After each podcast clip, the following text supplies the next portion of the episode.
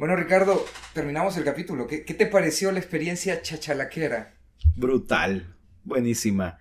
Y buenísima porque hablamos de temas tan importantes como la literatura. Y creo que esos temas tienen que existir más programas que hablen acerca del arte, acerca de la literatura, acerca de libros.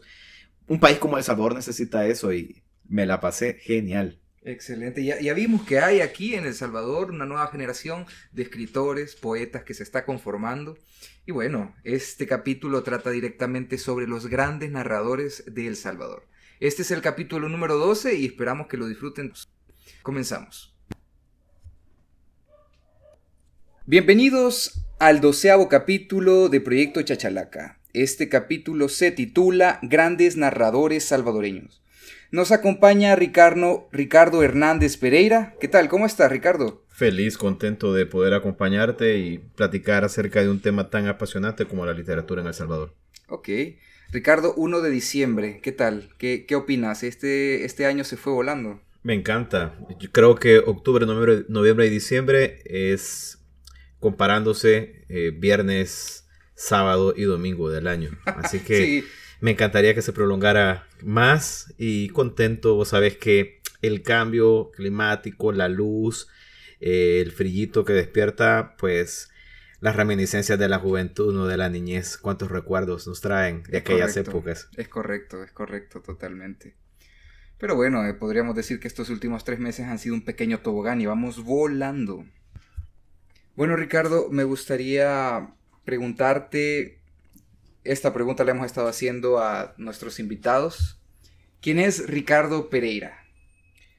Eh, Ricardo Hernández Pereira es un sujeto que le gusta leer y escribir muchísimo y que para costear los, las cosas, la vida, sobrevivir, se dedica a dar clases de literatura. Así que se la pasa muy bien eh, enseñando sobre lo que le gusta y haciendo lo que le gusta. ¿Te gusta dar clases, Ricardo? Sí, realmente me gusta compartir el conocimiento, fíjate, y sobre todo ver que hay un despertar eh, y hay una sensibilidad y hay una conexión con lo que a mí me gusta y con otros estudiantes. Obviamente no son todos, ¿verdad? Claro. Pero algunos que sí se conectan y les gusta y es bonito compartir las aficiones. Mira acá lo que estamos haciendo con este, con este podcast. Correcto. y, y, Ricardo, es cierto lo que dicen de estas nuevas generaciones que, que no mucho les gusta leer, que no mucho les gusta la literatura. ¿Qué, qué opinas tú? Pues mira, venimos de dos años de pandemia prácticamente estos dos años han sido eh, tratar de adaptarnos la situación, el aprendizaje, la educación. Yo siento que ha habido cierto, cierto acomodamiento de parte de, de todos los involucrados y asumo que ya el 2023 sería como una reactivación, ¿no? Volver a volver al mismo ritmo de antes y si es posible más. Pero sí, acordate que siento que con tantas eh, con, con, tantas redes sociales, que bueno, no digo que no, pero, pero con tantos estímulos, a veces se nos va de lado el proceso meditativo, el proceso de la lectura, el estar con uno mismo y el encontrarse con, con el arte, muchas veces. Ok, ok. Bueno, Ricardo, y comentas tú que escribes. ¿Qué, qué, qué escribes? ¿En qué, ¿En qué estilo escribes? O más bien, ¿qué escribe Ricardo? pues es interesante, me gustan escribir cosas que me gustan. Y creo que si no escribo y ni me divierto escribiendo, pues ahí sería un problema. Pues al principio comencé escribiendo sobre mis fantasmas, sobre mis temores, ya luego pasé a escribir sobre mis aficiones y ahora pues estoy en una parte de escribir un poco sobre la memoria, eh, sobre el, ciertos aspectos que yo encuentro mágicos en la vida. Y pues me gusta escribir narrativa, escribo cuento. Ahorita estoy en algunos proyectos que involucran ahí unas novelas, otros libros de cuentos. Pero sí, eh, tengo... Eh, puedo decir que, que, estoy trabajando seriamente en algunos proyectos ya con fechas establecidas y, y, con todo lo que requiere escribir, que es investigar, que es leer, que es obviamente corregir lo que uno está escribiendo. Es todo un proceso. Sí. Ricardo, ¿y has tenido publicaciones? Fíjate que el año pasado, justamente en noviembre, se publicó mi, mi primer libro de cuentos bajo el sello de Índole Editores, que es creo que la editorial independiente más grande, de mayor trayectoria en El Salvador. Y sí, fíjate, el libro se titula Soft Machine y es un poco de historias que hablan sobre la realidad nacional en un fragmento y en otros hablan un poco acerca de, de lo extraño, ¿no? Son, Son weird tales, como les dicen, o cuentos fantásticos o cuentos sobre lo extraño. Ok. Ah, interesante, interesante. Bueno, Ricardo, y ahora que vamos a comenzar con este capítulo de grandes narradores salvadoreños, me gustaría preguntarte, porque algunos identifican la literatura como, como libros, como textos, como la narrativa, pero, pero ¿qué es realmente la literatura, Ricardo? Ah, pues mira, etimológicamente literatura viene de litera, que significa letra en latín. Entonces hablar de literatura tiene que tiene una, una referencia con lo escrito, con toda la producción escrita. De hecho, literatura sería toda producción escrita. Eh, ahora, si nos queremos poner un poco más reglamentarios, podemos eh, diferenciar la literatura de ficción y no ficción. Está la literatura de ficción, cuentos, novelas. La literatura de no ficción, ensayos, eh, textos argumentativos. para traerme un ejemplo, lo que hacía Alberto Masferrer con sus ensayos como El dinero maldito, como El mínimo vital, y otros, y textos propiamente de ficción, ¿verdad? Que, ya parten de la imaginación de, los escritores, del creador. Ok, y entonces, Ricardo, ¿para qué sirve la literatura? Ya sabemos que la literatura es aquello o todo aquello relacionado con las letras, pero ¿para qué sirve la literatura? Bueno, quisiera que me contestaras esa pregunta vos. ¿Crees que la literatura sirve para algo? Pienso que sí, pienso que sí. Pienso que sirve para expresarse. ¿Y qué, ¿Y qué, tal si te digo que la literatura es, es, inservible y al mismo tiempo es imprescindible? Que sería algo bien basado para un profesor de literatura. Sabes que no es mentira, yo esa, esa premisa les tiro a mis estudiantes del segundo año, les digo, vaya, hagan un ejercicio argumentativo. A partir de, este, de esta premisa, la literatura es inservible, pero al mismo tiempo es imprescindible. Entonces ellos comienzan a desarrollar este ejercicio o sea, que, un libro no te puede ganar una guerra, ¿no? O sea, un escritor no te puede ayudar en un momento de crisis cuando alguien está teniendo un paro. Se me ocurre, ¿no? Un paro cardíaco, una emergencia médica. A menos de que sea un escritor que sepa ah, RCP, ¿verdad? Pues claro, sí. Pero, pues como, como todo arte, ¿no?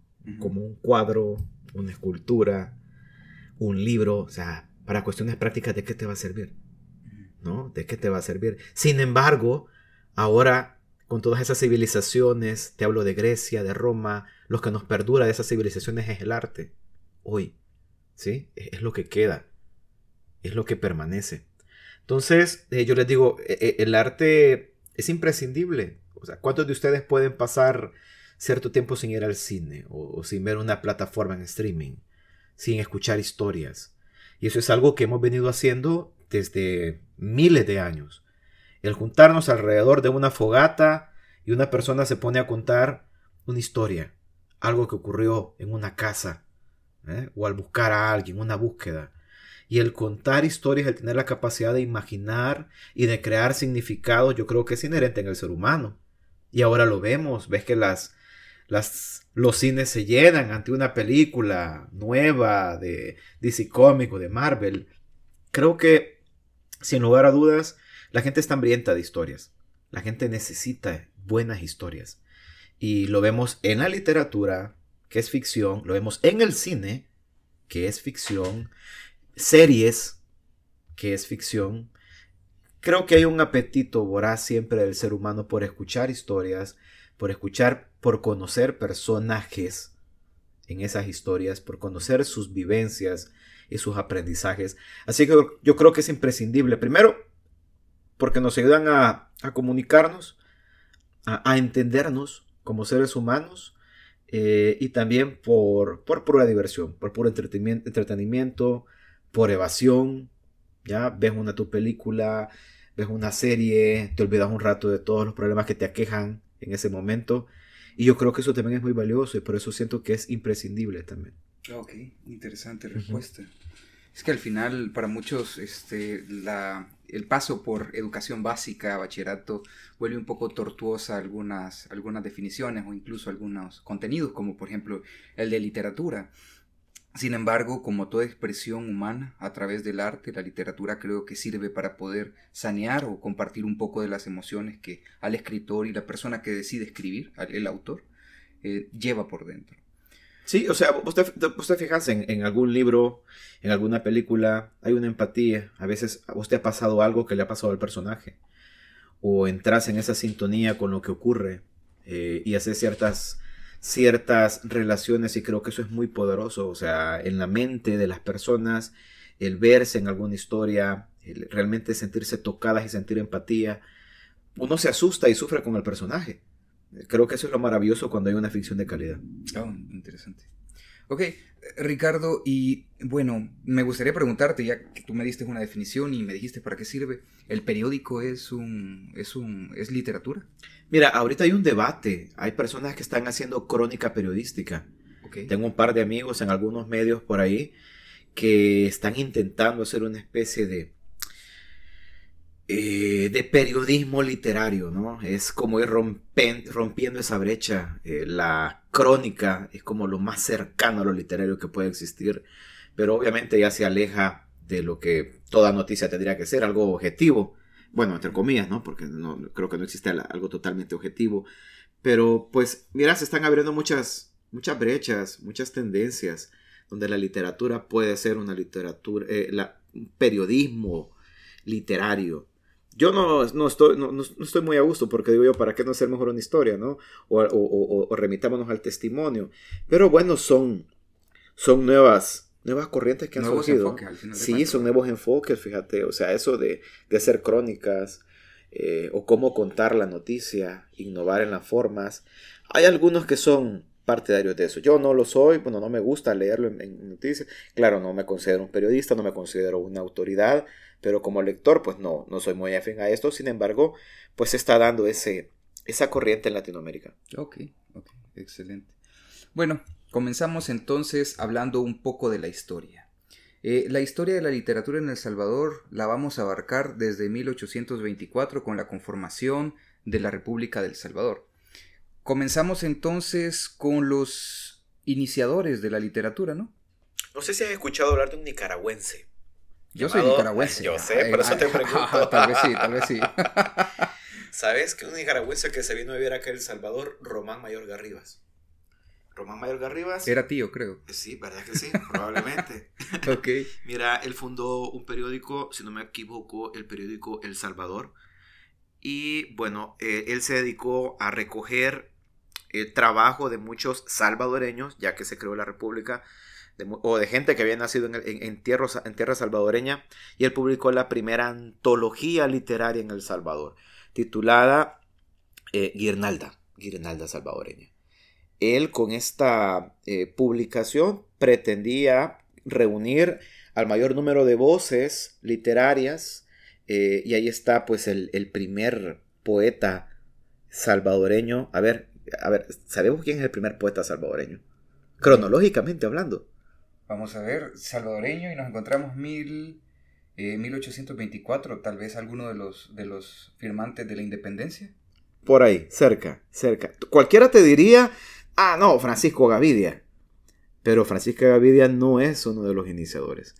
El primer poeta salvadoreño, cronológicamente hablando, es el migueleño Miguel Álvarez Castro. Miguel Álvarez Castro es considerado cronológicamente como el primer poeta salvadoreño.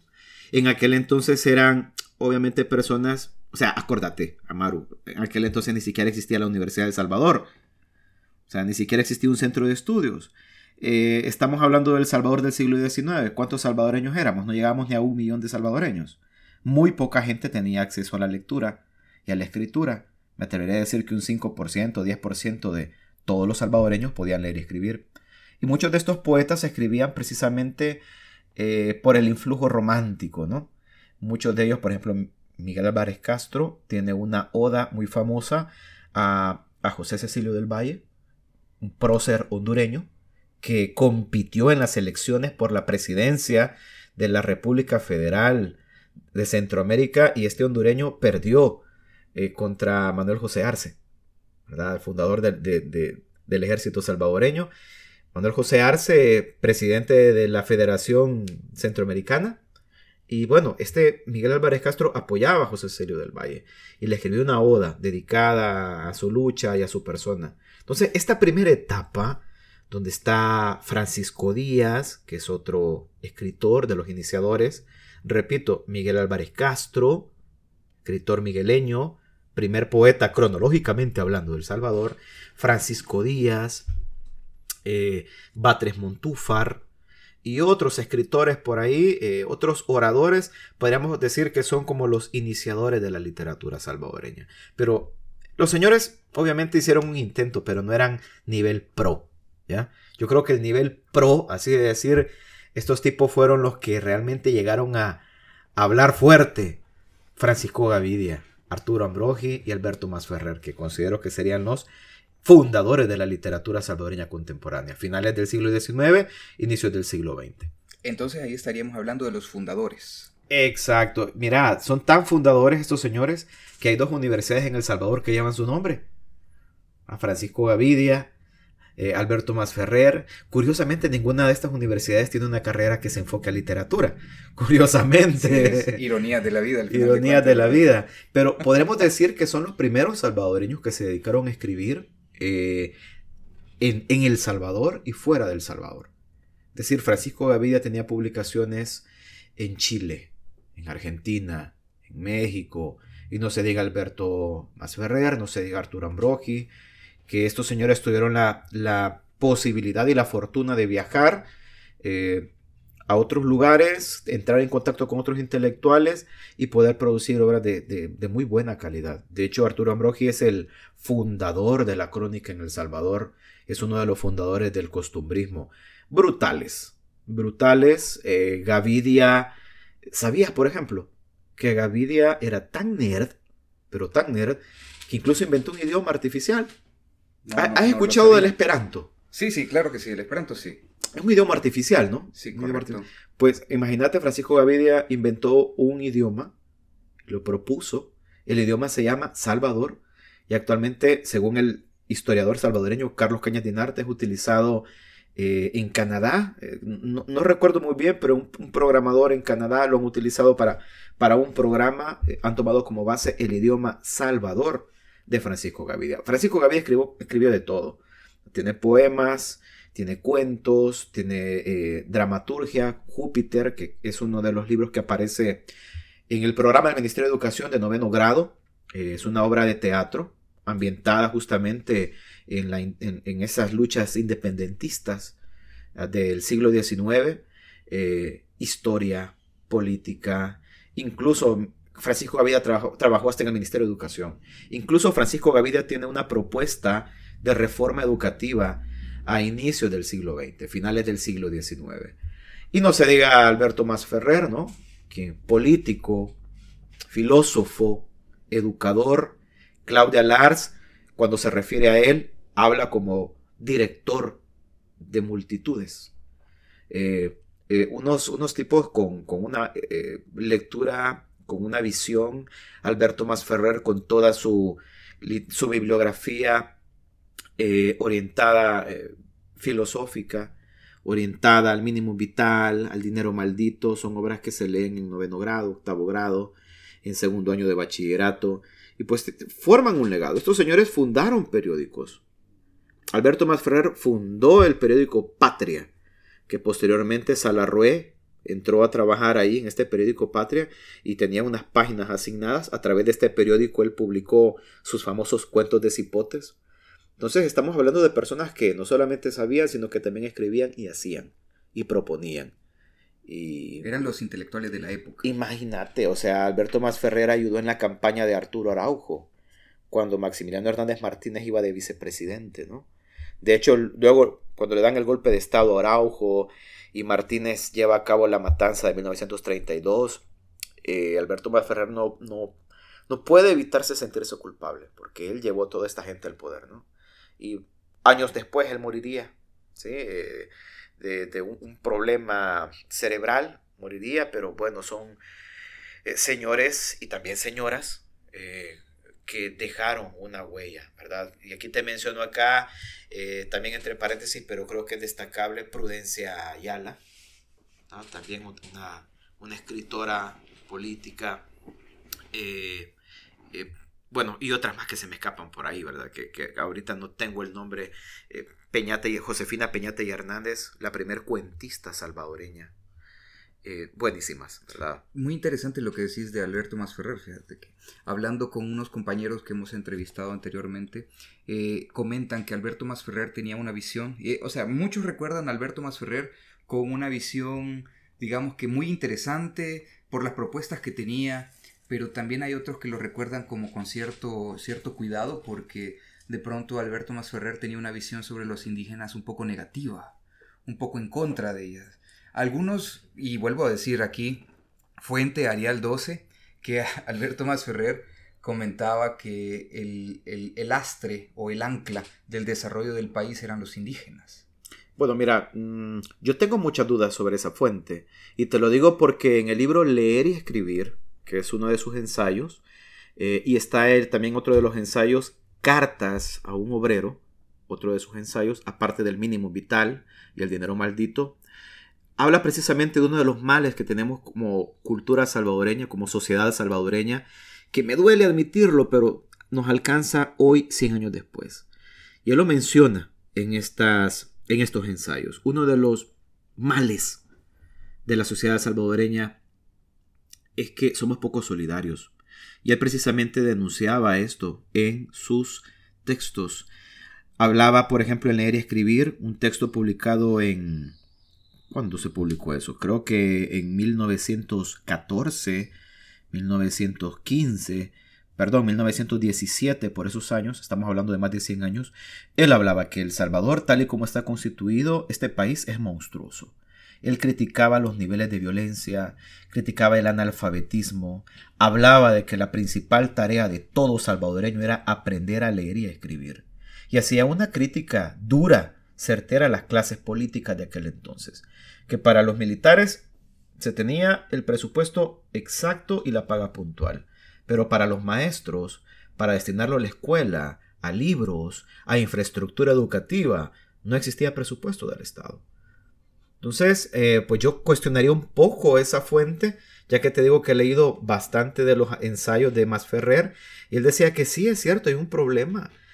Al indígena y al pobre se le gana fácil con una cerveza, con un trago. Espérate, espérate, espérate, eso todavía aplica. Pues sí. A muchos se le gana. claro, y él lo menciona en su libro El dinero maldito. O sea, es mucho más fácil tener a un pobre doblegado por el alcohol, eh, por las supercherías. Ahora te puedo mencionar actualmente ¿no? el alcohol, el fútbol y otras cuestiones antes que ver realmente sobre su bienestar y el bienestar del futuro de sus hijos y el de su familia. Así que pues yo creo que la, orientación de Masferrer era un poco como exigirle a las clases eh, dominantes, a las clases dirigentes, ¡Ey! ¡Ey! Abran los ojos. O sea, hay que educar al pueblo. ¿no? Y eso lo menciona él en ese libro Leer y Escribir. El pueblo que sea analfabeto, es un pueblo fácilmente dominable, para eh, los, eh, para la, desde fuera como adentro del país. ¿sí? Y eso él lo menciona ahí. Mira, y qué interesante esto, porque de pronto ese, no, ese, ese gusto por no querer leer, esa complacencia de, de consumir, por ejemplo, películas y todo esto y no darse la tarea de pensar o imaginarte esto y desarrollar nuestras propias ideas, nos ha llevado a que de pronto estemos en un proceso de transculturización en la que vienen cosas que vienen de afuera. Yo no estoy diciendo que esté mal, pero también sí criticaría la idea de que no tengamos conciencia sobre el hecho de que nos están inyectando culturas que no son nuestras, nos están inyectando ideas que no son de nuestro contexto y que al final de cuentas nos hace sentir o nos eh, pone en una situación de desubicados culturalmente hablando. Pero bueno, con respecto a lo de Alberto Masferrer, me parece interesante y sabes, lo vamos a analizar más adelante. Me gustaría producir un capítulo de Alberto Masferrer y creo que como toda persona son diferentes etapas, son diferentes visiones. De pronto un hecho puede cambiar la visión de una persona, sobre todo un conjunto social. Entonces sería de ver, yo tomo tu palabra y, me parece que Alberto Masferrer sí tenía ideas progresistas o ideas que podrían incluso hoy en día transformar algunas, algunas cosas socialmente hablando. Pero también considero que dentro de toda la historia salvadoreña no hay ni buenos ni malos y que dentro de esta misma visión hay personas que aportan, pero también por otro lado pueden aportar negativamente. Así que vamos a ver qué sale más adelante sobre Alberto Masferrer, pero me parece un tema muy interesante. Chivísimo, chivísimo. Y también acordate, uno también tiene que ubicarse en, en los tiempos, ¿no? ¿Te imaginas hace 100 años El Salvador era productor de café? Realmente, ¿qué tan importante era que los cortadores de café aprendieran a leer y escribir? Yo creo que esa era una de las, de las, de las cosas que le contestaban a Alberto Masferrer, ¿no? Bueno, este señor, este maitrito. De hecho, Roque Dalton lo, lo, lo, lo llama viejo de mierda en, en, las historias prohibidas del pulgarcito. Lo llama viejo de mierda. Porque le cuestiona precisamente eso, ¿no? Eh, Roque Dalton desde su postura eh, eh, súper extrema, criticando a, a, a Masferrer, pero pues claro, obviamente Masferrer no se iba a agarrar un fusil y se iba a las armas. Él era un predicador realmente de la educación. Y muchas personas le contestaban. ¿Y para qué alguien que quiere, que necesita cortar café acá en las faldas del volcán de San Salvador va a necesitar leer y escribir? Sin embargo, él tenía una visión a futuro. ¿Ya? Yo creo que la educación nunca te va a caer mal. Al contrario, creo que a ciertas eh, esferas del poder, creo que le, le asusta que la gente realmente tenga educación que exija sus derechos, que tenga una, una mente crítica y una, una, cierta autonomía para poderte preguntar, ¿y eso por qué lo están haciendo? Es correcto. De pronto a mí me, bueno, y vuelvo a decirlo, fuente Arial 12, que me dijeron que hubo un proyecto, un intento de quitar, por ejemplo, literatura y sociales del plan de estudio de, educación básica, lo que me pareció un error increíble porque yo considero que esto abre, o sea, muchos pueden decir es que de, qué me va a servir a mí leer el mínimo vitae o de pronto de qué me va a servir a mí saber la historia del Salvador cuando me están robando, así como tú decías, ¿verdad? Sin embargo, considero, y retomando tus palabras, que al final de cuentas esto abre la mente, pero este, aquí, es como tú dices, ¿verdad? De pronto saber, leer, escribir, tener conciencia y criterio puede ser negativo para algunas personas. Pero bueno, veamos la literatura como la expresión cultural del contexto social al final de cuentas. Y ahí me gustaría que nos acompañaras hablándonos acerca de las generaciones y las corrientes que han habido de, de literatura en El Salvador. Pues mira, si te tengo que mencionar así mi top de, de escritores pro que vinieron y realmente intentaron hacer algo nuevo y lo hicieron de mucha calidad. Eh, está Salvador Salazar Arrué, Salvador Efraín Salazar Arrué, Salarrué, que pues al inicio del siglo XX él incursiona con el realismo, pero es un realismo costumbrista. Eh, Claudia Lars se suscribe, Alberto Rivabonilla. ¿Qué es? Eh, ok, ¿nos uh -huh. puedes hablar del costumbrismo, del realismo? Porque para mí me, me agarras totalmente fuera de cancha. Sí, y yo cuando me, me, dicen realismo, me puedo imaginar hablar de la realidad. O, y, y, no ser tan mágico a la hora de hacer una narración. Pero, pero nos podrías hablar un poco de eso, porque son corrientes de, de, de escritura, de literatura, ¿no? Chivísimo. Eh, mira, el realismo como eh, corriente literaria, como movimiento literario, eh, o como movimiento que se que toma una vena literaria, es toda aquella literatura que nace eh, precisamente de la realidad, que retoma hechos de la realidad y que cuyas temáticas son materiales, son temáticas relacionadas al hombre, a sus necesidades, a los conflictos sociales, ya sea en el área urbana o en el área rural. Y mm, más, eh, perdón, menciona este realismo costumbrista, que te lo menciono, hace muchos cuentos de corte realista, costumbrista, para retratar ciertas costumbres del área rural. Y ahí tenemos textos como Semos Malos, de cuentos de barro, como La Honra, como La Botija, eh, como la, también la otra de La Petaca. Eh, son historias que se desarrollan en un contexto rural, pero son historias durísimas, que hablan de eh, formas de violencia que se producen en el, en el campo, en el área rural. Te voy a leer un fragmento del el cuento La Petaca. Este es un cuento que aparece en Cuentos de Barro de Salarrué. Era pálida, como la hoja mariposa, bonita y triste, como la Virgen de Palo que hace con las manos el bendito. Sus ojos eran como dos grandes lágrimas congeladas. Su boca, como no se había hecho para el beso, no tenía labios, era una boca para llorar. Sobre los hombros cargaba una joroba que terminaba en punta. La llamaban la Peche María. En el rancho eran cuatro. Tules, el Tata, Lachón, su mamá, y el robusto hermano Lencho. Siempre María estaba un grado abajo de los suyos. Cuando todos estaban serios, estaba llorando. Cuando todos sonreían, ella estaba seria. Cuando todos reían, ella sonreía. No rió nunca. Servía para buscar huevos, para lavar trastes, para hacer rir. Duro, duro relato. Mira, el, texto sigue. Y el texto, no es que les quiera tirar spoiler, pero habla de un abuso infantil, ¿no? Habla de un abuso infantil. Claro, Salarrué es tan maestro que él te lo presente de una manera totalmente distinta. Eh, algunos incluso hasta se ríen de cómo lo muestra Salarrué, pero hablan de, de un abuso sexual hacia una menor de edad. Y así son muchos cuentos de barro como el de la honra, como el de Semos Malos, como el de la botija y otros tantos que buscan de alguna manera retratar esa realidad desde el área rural con estas costumbres.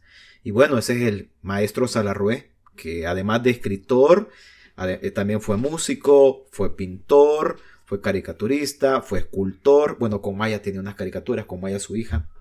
Y les invito, comercial, por si no conocen, la casa del escritor es la casa de Salarrué, la casa donde habitó Salarrué, que se encuentra en los planes de renderos. Ahí hay un museo sobre todas las cosas, bueno, la mayoría, no todas, de Salarrué, por si quieren conocer un poco más de Salarrué, ahí está en los planes de renderos, frente a la parroquia. Frente a la parroquia de Fátima. Okay. Está así como que vas para el mirador, para mano izquierda, pero vos agarras para mano derecha, como que vas al Parque Balboa, ahí aparece la casa del escritor.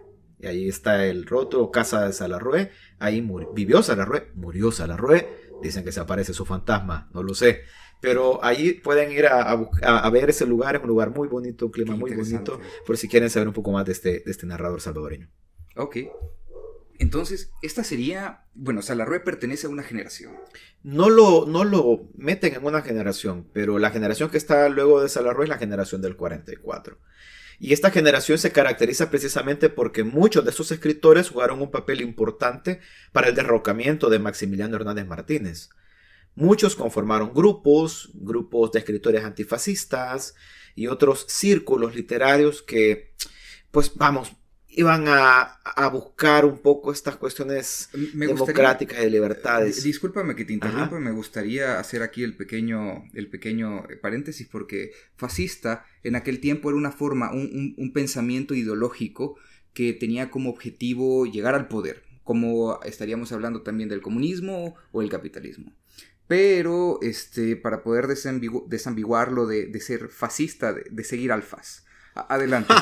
Exactamente.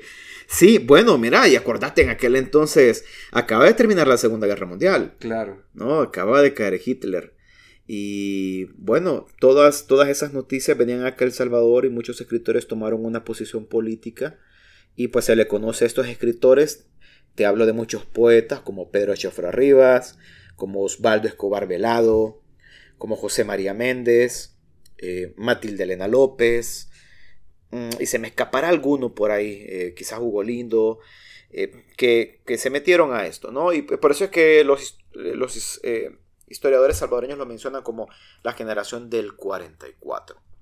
Y bueno, esta generación quizás se caracterizó, aparte de su lado político, se caracterizó por hacer una poesía de muy buena calidad y se conoce también como los vanguardistas, ¿no? Aquellos poetas que comenzaron a innovar con las formas poéticas y pues se meten con el verso libre. Entonces, la literatura sí sirve de algo, después de, todo. O los escritores pueden servir de muchas cosas también. ok, ¿qué generación sigue después? Mira, eh, está la generación comprometida, pero me encantaría saber si puedo leer un fragmento, Amaru, si me das chance. Vida, pasión y muerte del antihombre de Pedro Chofero Rivas. Adelante, adelante. Y luego de leerte este poema, vamos a entrar aquí en una en un puente con la siguiente generación precisamente por este poema. Adelante, no hay ningún problema. Vida, pasión y muerte del antihombre.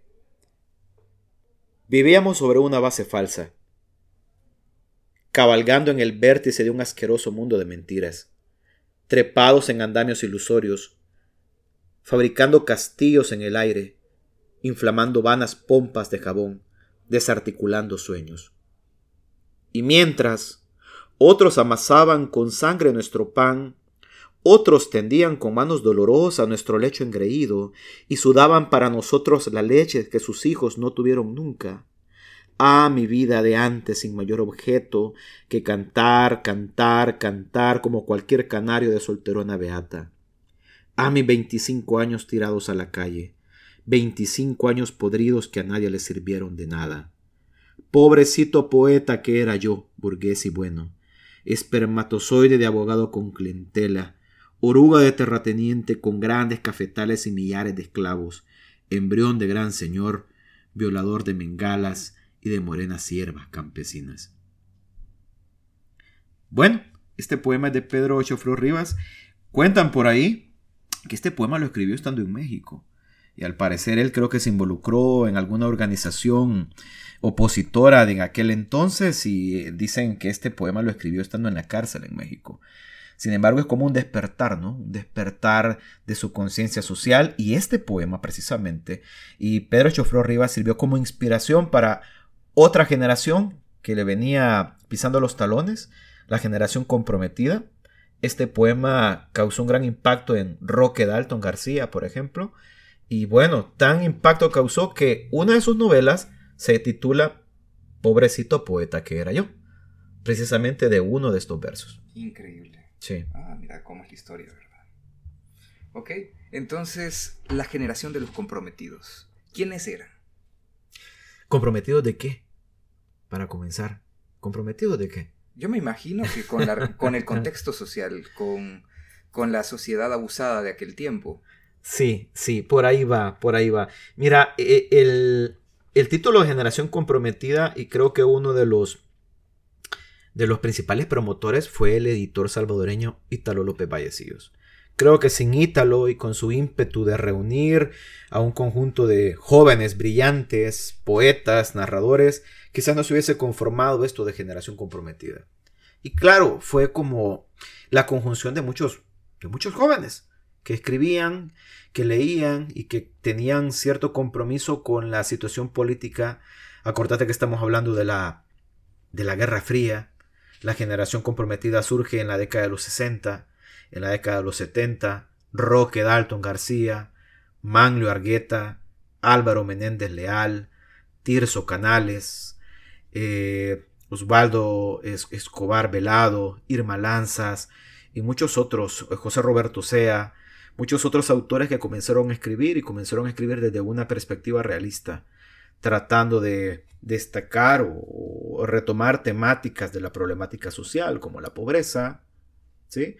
como la exclusión social, como la injusticia social. Y bueno, mucha de esta temática iba encaminado a eso. Interesante. Bueno, Roque Dalton, que es el poeta salvadoreño. Insignia, digamos. Claro, el de más, esa generación. Es el más. Eh, que es el más famoso.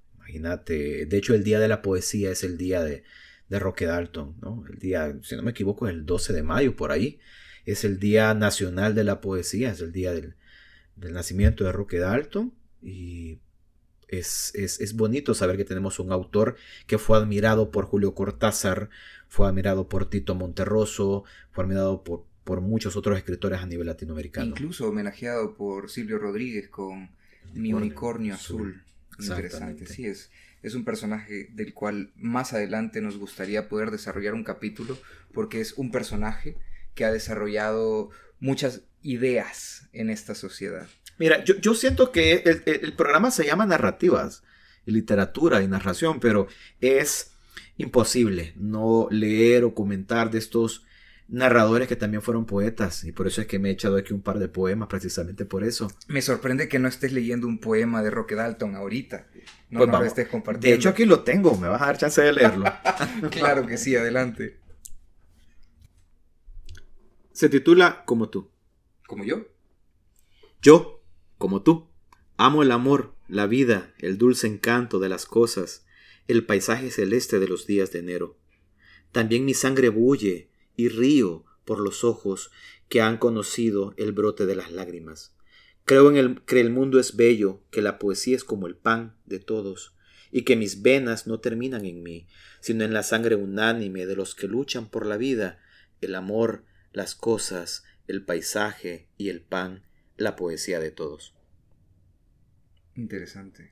Ese es uno, o sea, están poema de amor, eh, muchos otros tantos poemas, novelas. Creo que uno de los grandes novelistas salvadoreños es Roque Dalton. Con este libro que te digo, con esta novela, Pobrecito Poeta que era yo, es un novelón que tiene que estar en el top 10 de, de los mejores libros salvadoreños. Interesante. Sí, quizás muchos hoy en día, haciendo quizás una retrospectiva, no nos damos cuenta de la importancia que ha tenido la, poesía en, América Latina o, en esta región del mundo. Podríamos hablar, por ejemplo, el poema de José Martí que discutíamos en el capítulo número uno, Los hijos de la gran patria, que fue uno de los poemas que dio pie a la independencia en Cuba porque al final los poemas son como la transmisión más fuerte de emociones que puede tener un autor sobre quien lo lee, ¿no? Definitivamente. Eh, un poema te puede tocar de, distintas maneras. ¿Sí? Y, así como hay temáticas, hay personas y se sienten llamados las temáticas. También depende de en qué momento se lean, en qué momento se produzcan. Es un acto de comunicación y la poesía, precisamente por ser arte, creo que tiene un mayor impacto. Ok. ¿Tú crees que la poesía está muriendo en nuestros días? Para nada. ¿Se mantiene vigente? Se mantiene vigente. ¿Pero qué, por, qué está tan oculta hoy en día? Eh, no sé, mira, podemos mencionar que eso es también parte de una política. ¿Sí? Eh, no sé, creo que se debería de promover más las editoriales, más a los autores, se debería de promover más las ferias de libro. Y creo que es un problema de político, ¿no? Creo que las personas que están encargadas y que les pagamos con nuestros impuestos de promover el arte, promover la literatura, deberían de liderar esos espacios. Lamentablemente, los, los, artistas no se van a quedar de brazos cruzados y buscan editoriales independientes, buscan la autopublicación, buscan crear espacios en internet, lecturas eh, por Facebook Live, para mencionarte un ejemplo, eh, publicaciones digitales, precisamente porque, porque sí está viva. Y lo que pasa es que quizás, no sé, se tiene que tener una política de visibilizar todo este arte que se está haciendo.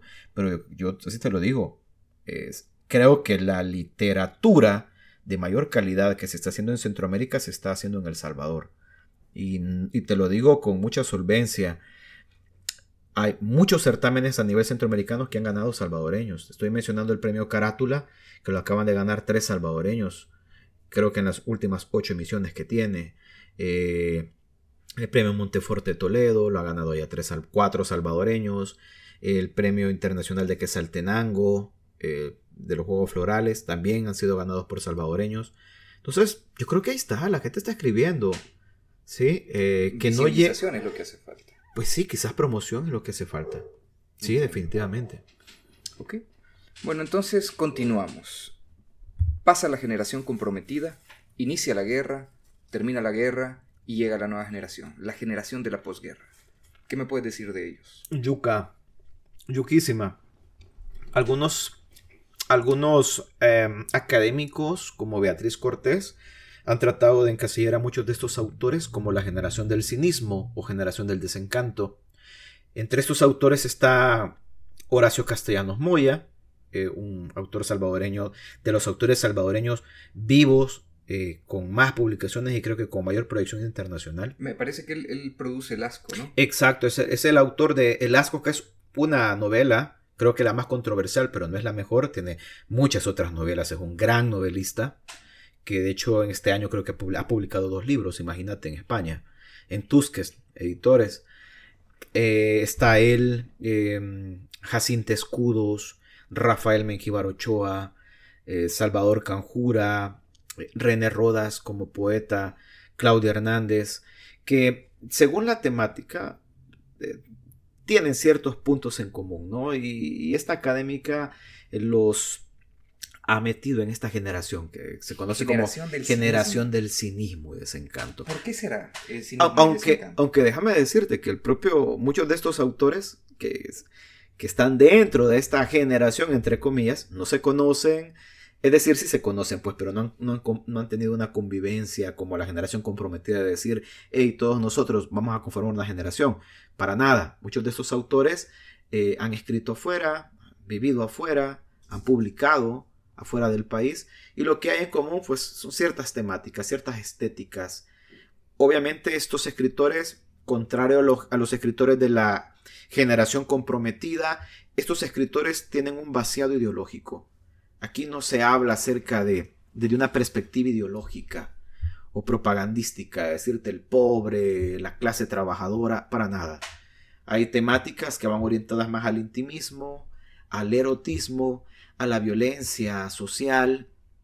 Eh, más a los problemas. Más a los problemas del hombre eh, y de la mujer desde, una, desde otra perspectiva totalmente distinta. Se menciona el cinismo, desencanto, porque muchas de las temáticas son sórdidas, violentas, bizarras, por decirlo así. Pero el mismo Horacio, él, no se, él no se incluye como parte de esta generación. Simplemente son escritores que tienen temas en común, pero no así como tal una generación que ha crecido, que se ha conformado y tiene como objetivo publicar. Volvemos a decir esto, ¿verdad? La literatura es la respuesta cultural al contexto social. Y yo creo que en la época de la posguerra, no tuvimos posguerra, no hubo un proceso sano de reparación del tejido social y esto se manifiesta a través de la literatura. Sí, por ejemplo, La diáspora es una novela que creo que ganó el premio novela de la UCA en 1998 habla precisamente de ese desencanto. El personaje o los personajes estuvieron involucrados en organizaciones guerrilleras y en sus historias hay una sensación de, desilusión, ¿no? de desilusión en esa lucha por un país mejor y qué, hubo después de los acuerdos de paz. ¿no? Sí es cierto, hubo un cese al fuego, pero vemos que todavía después de los acuerdos de paz hubo secuestros, eso lo retoma Horacio Castellanos Moya en su novela El arma y el hombre. Todos estos eh, soldados, eh, todos estos eh, excombatientes. que lo que sabían eran secuestrar, disparar. Bueno, empleamos estas habilidades en otra área. Y bueno, te acordamos que en los 90 hasta los 2000 hubo grandes bandas que desmantelaban carros, que robaban carros, que asaltaban bancos, que secuestraban. Eso lo menciona y lo, destaca Horacio Castellanos muy en sus novelas. Rafael Mengíbar Ochoa también. Tiene muchas novelas. De hecho, la última novela publicada eh, de manera póstuma se publicó este año. Eh, Requiem para una señora. Eh, Requiem para una señora sin canas.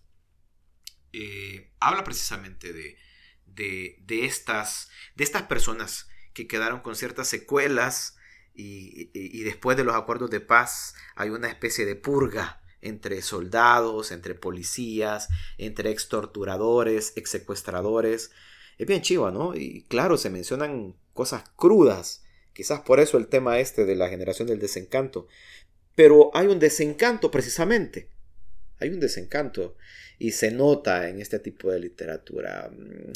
Por ahí va orientada. Tampoco, vos sabés que los académicos buscan encasillarnos encasillar y encasillar y, crear ciertas categorías. Que, parte de todo esto, de, lo académico, es clasificar. Para poder, digamos, que hacer más fácil el proceso de, entendimiento y búsqueda. Porque al final de, cuentas esto es como una especie de rompecabezas. La historia a lo largo del tiempo nos ha demostrado que no se puede confirmar nunca un hecho. Porque nunca todos estuvimos ahí en ese momento, sino que solo nos toca ver hacia atrás ir reconstruyendo con lo que tenemos de la escena del crimen, por así decirlo. Y los 90 fueron un gran crimen. Ay, cállate. Mira, hay, muy buena literatura. Yo creo que estos narradores son buenísimos. te lo repito, Horacio acaba de publicar una novela. Eh, Jacinta Escudos, Rafael Menquibarochoa, eh, el amigo Salvador Canjura, Claudia Hernández, una de las grandes novelistas, eh, cuentistas salvadoreñas también, es de esta, precisamente de esta época. Eh, de esta época del inicio del siglo XXI, a finales de, los 90. Ricardo, y hoy, estamos en una nueva generación. No sé, creo que así podríamos verlo, ¿no? Una nueva generación de narradores. Ya pasó, eso. Ahora empieza algo nuevo. Eh, veo yo, por ejemplo, el, el, libro que hizo Felipe, que estuvo hace unos capítulos atrás y lo estoy leyendo y me parece fantástico, me parece una, una aventura literaria necesaria, pero ¿Qué se escribe hoy en día, Ricardo? mira, eh, no podría decirte que se escribe se escribe sobre una temática. ¿no? Yo. Em, hay distintas temáticas. Creo que, que hay cierta fascinación siempre. Creo que en Latinoamérica se está dando un movimiento sobre la literatura fantástica, la literatura de lo extraño, eh, tomando siempre esta premisa de Nabokov, que la, la realidad está sobrevalorada. Entonces, hay mucha gente que se está aficionando por escribir precisamente eh, literatura fantástica y dentro de esa literatura fantástica entra la literatura de terror o las weird tales eh, en inglés, todas estas, estas sobre lo extraño, sobre el horror rural, el horror urbano, se suscriben en todo esto. Sí se está dando realmente, a mí me, llama mucho la atención. El Salvador ha sido tradicionalmente un país de poetas. De hecho, lo podemos ver hasta en el programa de estudios. La mayoría de estos, de estos autores de estas generaciones son poetas. Muchos, de hecho, hay una generación de poetas de posguerra. Se publicó, Índole Editores publicó eh, Lunáticos, una antología de poetas noventeros. Y hay, hay, una fuerte tradición en El Salvador de poetas. Pero últimamente hay muchos narradores que están surgiendo en estas, precisamente en estas editoriales. Está surgiendo mucha gente que está escribiendo cuento, que está escribiendo novela. De hecho, hoy en la mañana hubo una publicación de Nancy Gutiérrez con la editorial Ojo de Cuervo. Eh, acaba de publicar su libro de minificciones. Entonces están escribiendo muchas cosas interesantes. Mira, no, no me siento así en la capacidad completa de decirte, mira, sobre, sobre esta temática, pero sí, hay, hay un esfuerzo por hacer literatura de calidad. ¿Sí? Literatura de calidad y pues con diferentes temáticas, ¿no? Y una de estas temáticas, por lo menos a mí me llega y me suscribo a ella, es eh, esta literatura fantástica.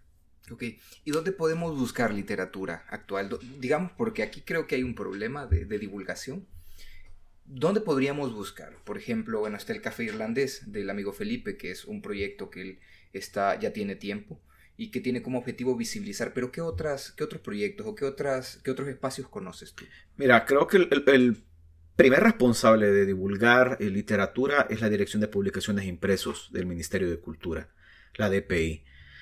Creo que es la, obviamente, es la editorial del Estado debería de estar publicando libros salvadoreños, eh, publicando, no sé, antologías. Lamentablemente, de hace algunos años para acá, mm, no se ve claro nada de la DPI. Obviamente, eso hace que muchas editoriales independientes sigan la plana, ¿no? Eh, tomen la estafeta y bueno, está Índole Editores, que es Creo que la, la, editorial independiente de mayor trayectoria, con más títulos publicados en El Salvador. También está Los Impisto. Me está la editorial Los Impisto también. Están los amigos de Estro Editores y de Falena Editores.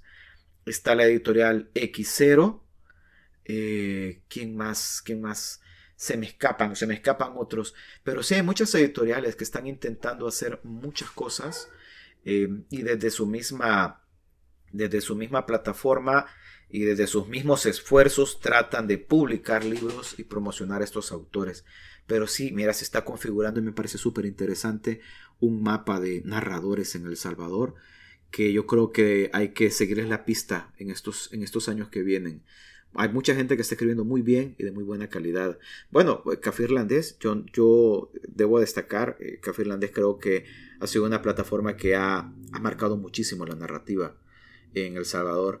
Sin embargo, también hay otras revistas que están saliendo, por ejemplo, eh, la página desértica, son unos amigos de San Miguel, con de Ferrufino, Denis Romero, está El Escarabajo, otra revista literaria que publica narrativa, publica poesía, eh, está eh, la editorial, la revista La Cebra, ¿sí? y bueno, Grafomaníacos y otras revistas que están en la web por ahí que cualquiera puede al alcance de un clic puede acceder a, muy buena narrativa, buena poesía y eso es lo bueno, que hay una gran diversidad de voces que se está actualmente, hay una efervescencia súper chiva que me entusiasma realmente. Sí, me parece que hay, hay contenido, hay, pero la cosa es esa. Yo pienso que uno de los problemas es que no hay visibilización. Bueno, imagínate la revista Cultura, que es la revista del Estado, creo que tiene como cinco años de no publicarse. Para eso surgen estas otras revistas. Entiendo. Ok. Qué interesante. Y bueno, con esto estaríamos terminando el recorrido histórico de los grandes narradores del Salvador. Siempre van a haber otros capítulos en los que hablaremos de narradores salvadoreños, pero ya sería directamente sobre un narrador en específico y hablaríamos sobre su vida, como Roque Dalton, como Salvador, Salvador Salazar Arrué. Álvaro Menéndez Leal. Ah, correcto. Y bueno, aquí me gustaría que nos compartieras algunos fragmentos de la literatura que tú consideres necesarios hoy en día. Tal vez tu top 5, ¿te parece? Uy, qué difícil esa pregunta. Mira, autores imprescindibles, eh, narradores para leer, así, Roque Dalton, indiscutiblemente. Eh, Horacio Castellanos Moya, Rafael Mengíbar Ochoa, Jacinta Escudos, una buenísima Claudia Hernández. Sí, creo que Jorge Galán también son autores que actualmente han dejado una, una gran huella eh, y el llamado a, construir ficciones de la calidad que ellos tienen, definitivamente. Okay. Y bueno, eh, también eh, yo creo que estas editoriales están haciendo un trabajo impresionante, todas estas editoriales que están publicando nuevos narradores, cuentistas, poetas. Últimamente, Índole Editores acaba de publicar la Georgina Venegas, eh, perdón, eh, sí, El Taxidermista, una reedición, una nueva edición del Taxidermista. Y está esta editorial salvadoreña Ojo de Cuervo, que es una editorial salvadoreña especializada en publicar mujeres. Eh, Susana Reyes es quien dirige la editorial Ojo de Cuervo. Pueden buscarla ahí en redes sociales, en Instagram, en Twitter. E Índole Editores también que está se está tirando para publicar muchos narradores.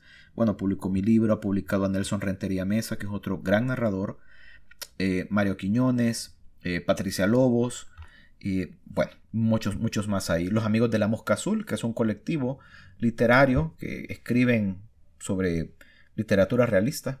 Y sí, mira, hay muchas cosas. De hecho, eh, vamos a ir a Guatemala, a la Feria Internacional de Guatemala con índole, a hablar un poco acerca de esto, de la narrativa salvadoreña. Ok. Perfecto. Bueno, ¿nos quisieras compartir para ir cerrando este capítulo algunos fragmentos de la literatura que a ti te guste y también nos podrías compartir un poco de la, tu propia literatura?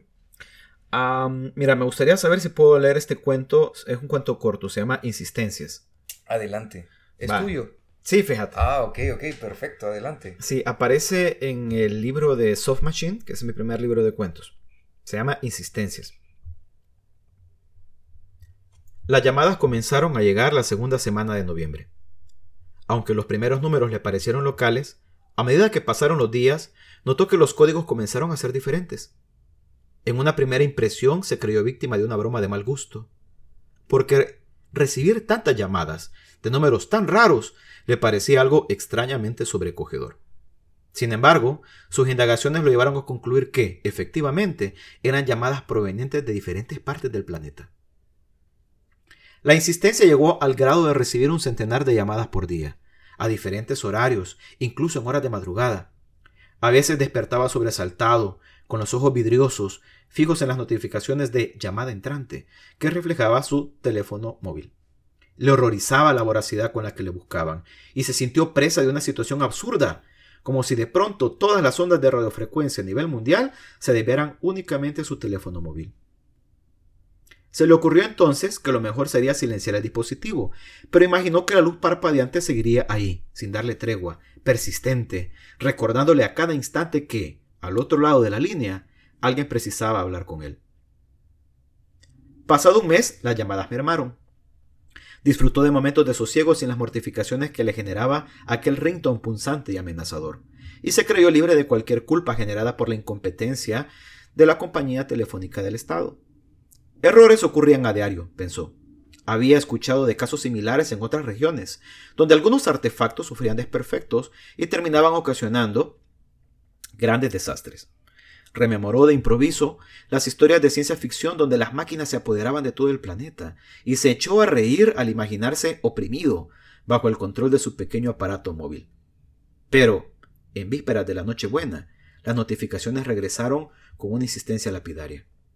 Nunca imaginó que aquella tonada que había escogido con tanto deleite ahora le resultara sofocante, estridente, como el grito de una madre luego de un mal día de trabajo, o el silbato del policía que ordena estacionarse y mostrar las credenciales a la mayor brevedad posible.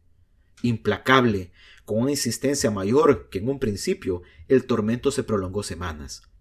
Cada llamada era suficiente motivo para hacerle vomitar. Crispado, con la paciencia llegando al límite de lo insufrible, determinó que, si las llamadas no cesaban, él haría que aquel aparato dejara de gritar. Martillo en mano inició la aniquilación de lo que creía su principal tormento.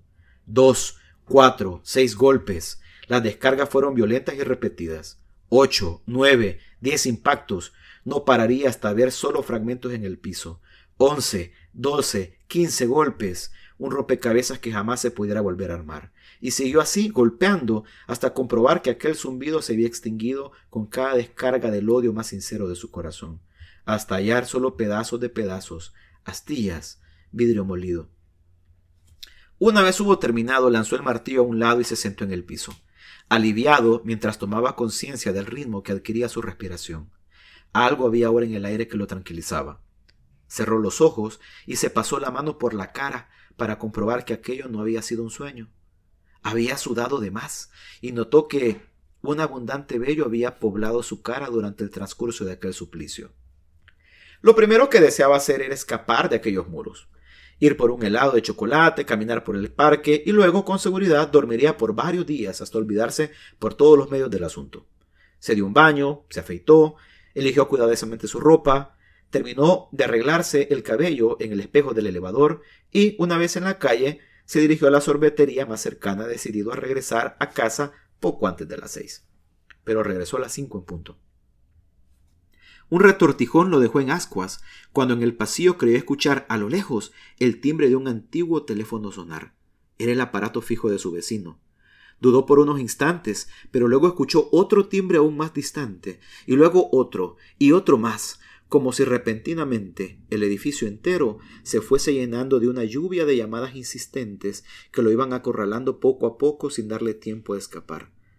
Lo tenían atrapado, se le ocurrió refugiarse en su pequeño apartamento, cuando de pronto escuchó su teléfono fijo sonar.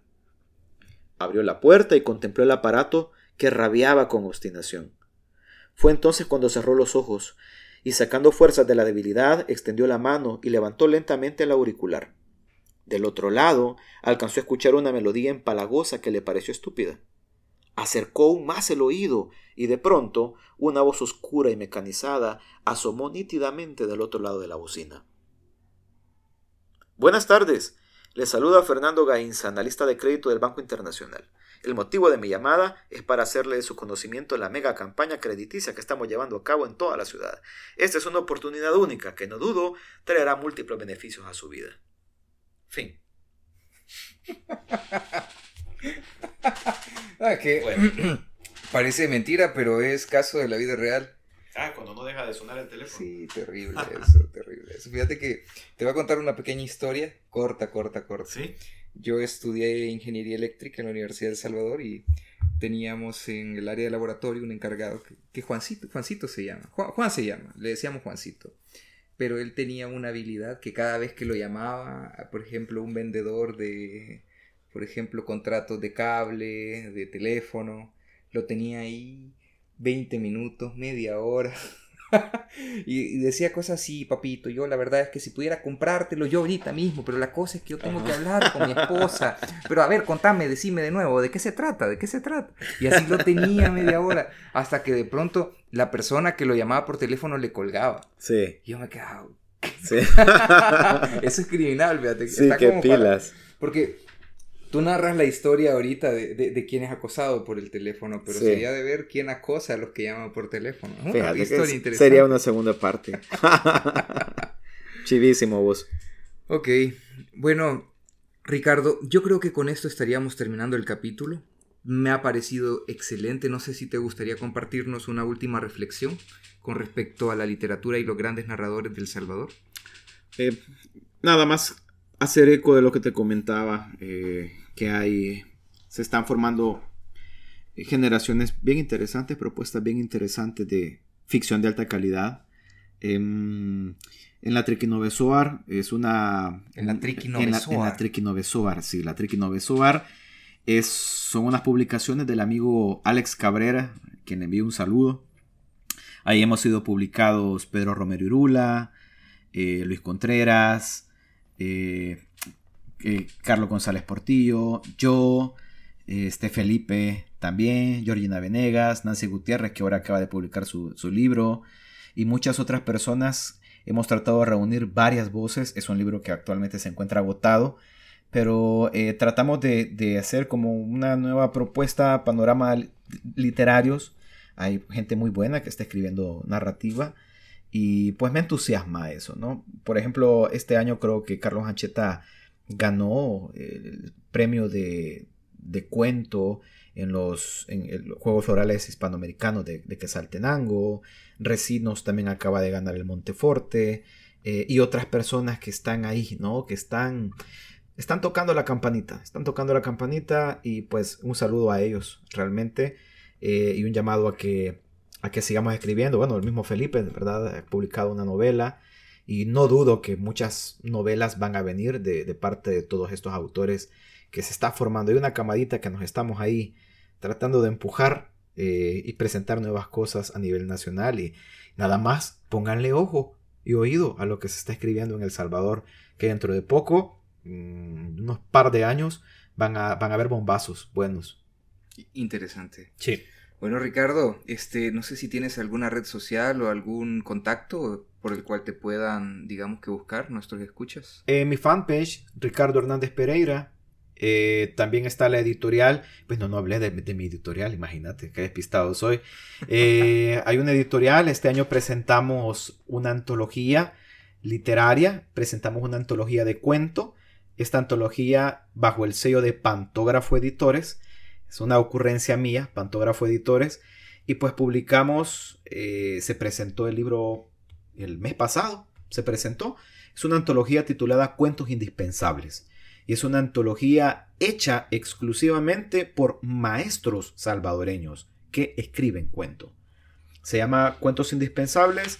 Le pueden dar like a la fanpage, al Pantógrafo Editores y pues a mi fanpage Ricardo Hernández Pereira, también en, Twitter como Ricardo Bacoster. Y bueno, es, eso es parte de lo que te comento, ¿no? Es parte de esas propuestas al final son los libros los que quedan, ¿no?